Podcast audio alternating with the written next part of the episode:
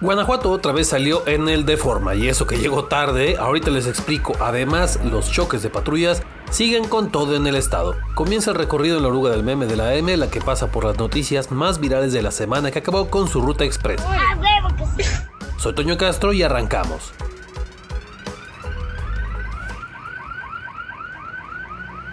Mamá Coco ya tiene su mural en Silao. El pasado 16 de octubre falleció María Salud Ramírez Caballero. Ni siquiera sé quién eres. Chea, no le saben al Pixar, mis chavos. María Salud es una señora que tenía 109 años de edad y que según, según, había inspirado el personaje de Mamá Coco para la película de Pixar. Aunque su director justo esos días negó que eso fuera real. Pero bueno, el chiste es que la señora falleció y era harto famosa y pues sobres. El artista urbano Jorge Ramírez, que pues bueno, es conocido como Ezra para los compas, se la rifó con un mural en honor a la abuelita de millones y lo hizo ahí en Silao. Ahora sí que para que vayan y le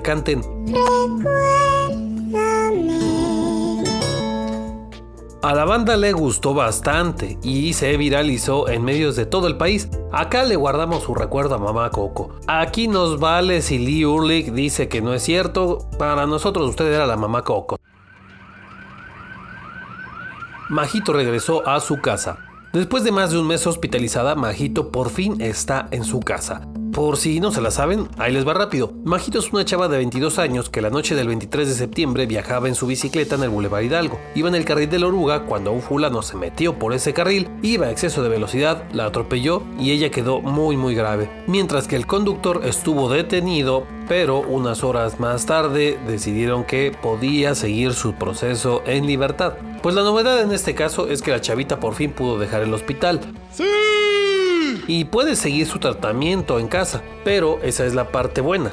La parte no tan buena es que aún no puede mover casi todo su cuerpo, pero ahora seguirá con su proceso de rehabilitación en casa. Pero, ¿y qué onda con el fulano que la atropelló? Bueno, pues sigue en libertad, va cada mes a firmar a los juzgados. Uy, que castigote, no se vaya a agüitar. Además, en sus primeras audiencias con jueces, ha dicho que iba a exceso de velocidad porque llevaba a su abuela enferma al hospital. Aunque desde ese día habían dicho que él iba en estado de ebriedad. Entonces, si llevaba a la abuela así, men, ¿la querías salvar o querías darle otro dolor de cabeza? Bueno, en fin, esperemos que Majito siga mejorando.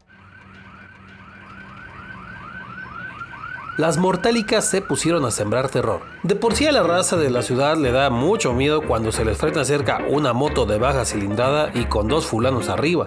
Dios mío, señor, sálvame. Pues peor si ven a un montón manejando por donde se les dio la regalada gana. Y así anduvieron el miércoles pasado un buen montón de motociclistas que se armaron la rodada del terror. Prácticamente fue por redes sociales donde se hizo la convocatoria en León, Irapuato, Celaya. Bueno, hasta en Comonfort se juntaron los grupos de compitas que andan en las motos urbanas. Sobre todo pues las famosas mortálicas que son las más vendidas. Y se pusieron a echar relajo en las calles. Acá en León, bien a gusto, hasta se treparon al puente del amor, se pasaron los rojos, andaban sin casco o corriendo en friega en los bulevares como si no hubiera mañana.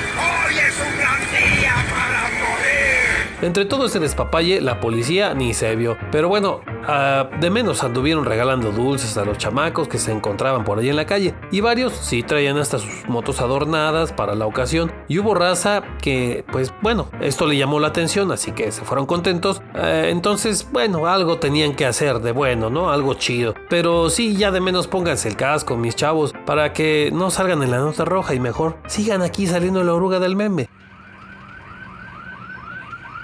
las patrullas chocadas nuestras de cada mes. Apenas va empezando el mes y ya hubo choque de patrullas. Y no solo en León, ¿eh? ahora también en Celaya le entran a las patrullitas choconas.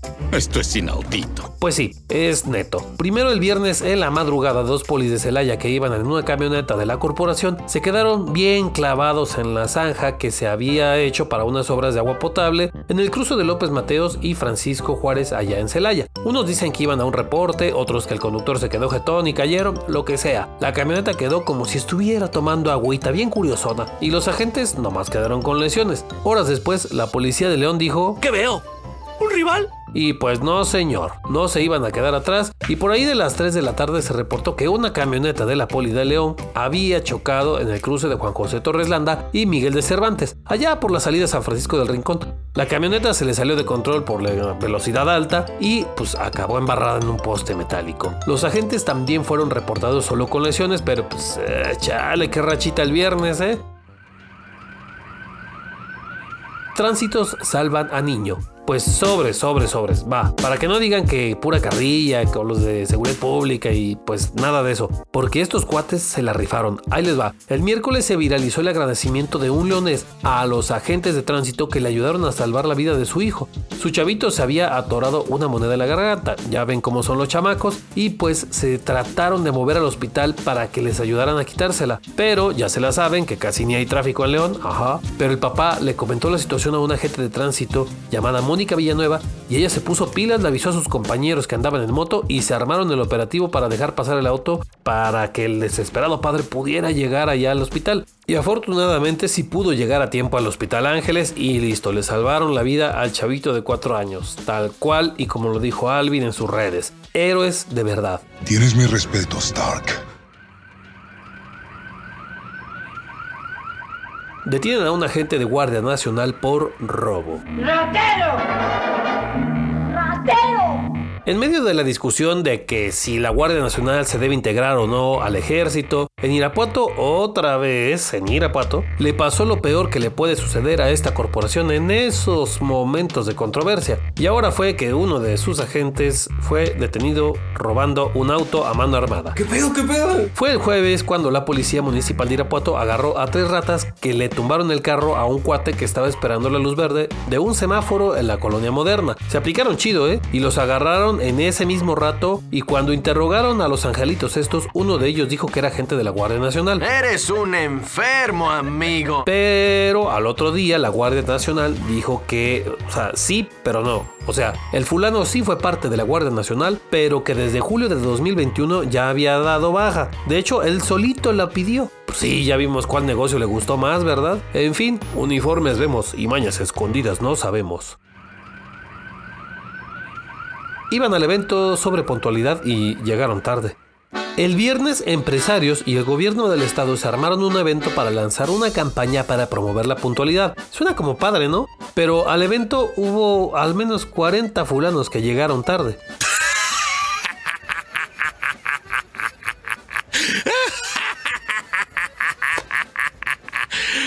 ¿En serio? Totalmente en serio. Entre líderes de cámaras empresariales y otros invitados fueron de los que salieron con sus remates. Este mame hasta lo agarraron los vatos del Deforma para echar carrilla en su portal. Ahí de veneno, no se hagan vatos. Ahora sí se aplicó el gober, ¿eh? No llegó tarde. Y es que no es ningún secreto que desde que Miguel Márquez Márquez era gobernador de Guanajuato, era muy común que el mandatario llegara tarde a sus eventos, desde media hora hasta dos horas tarde. Y el actual gober se pasó de lanza con eso de la continuidad y pues también le daba sabroso a eso de llegar tarde. Alguna vez en un evento hasta pusieron a unas mujeres a hacer aeróbics para a la gente mientras llegaba Diego Sinue.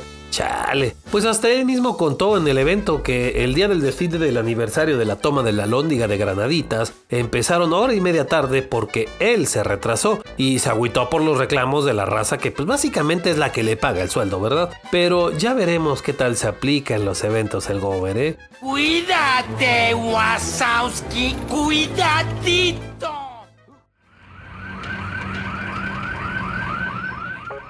Aquí acabó la ruta de esta semana de la oruga del meme. Los esperamos en la siguiente. Acuérdense que circula por Spotify, Google Podcast, Apple Podcast y sí, estamos en TikTok.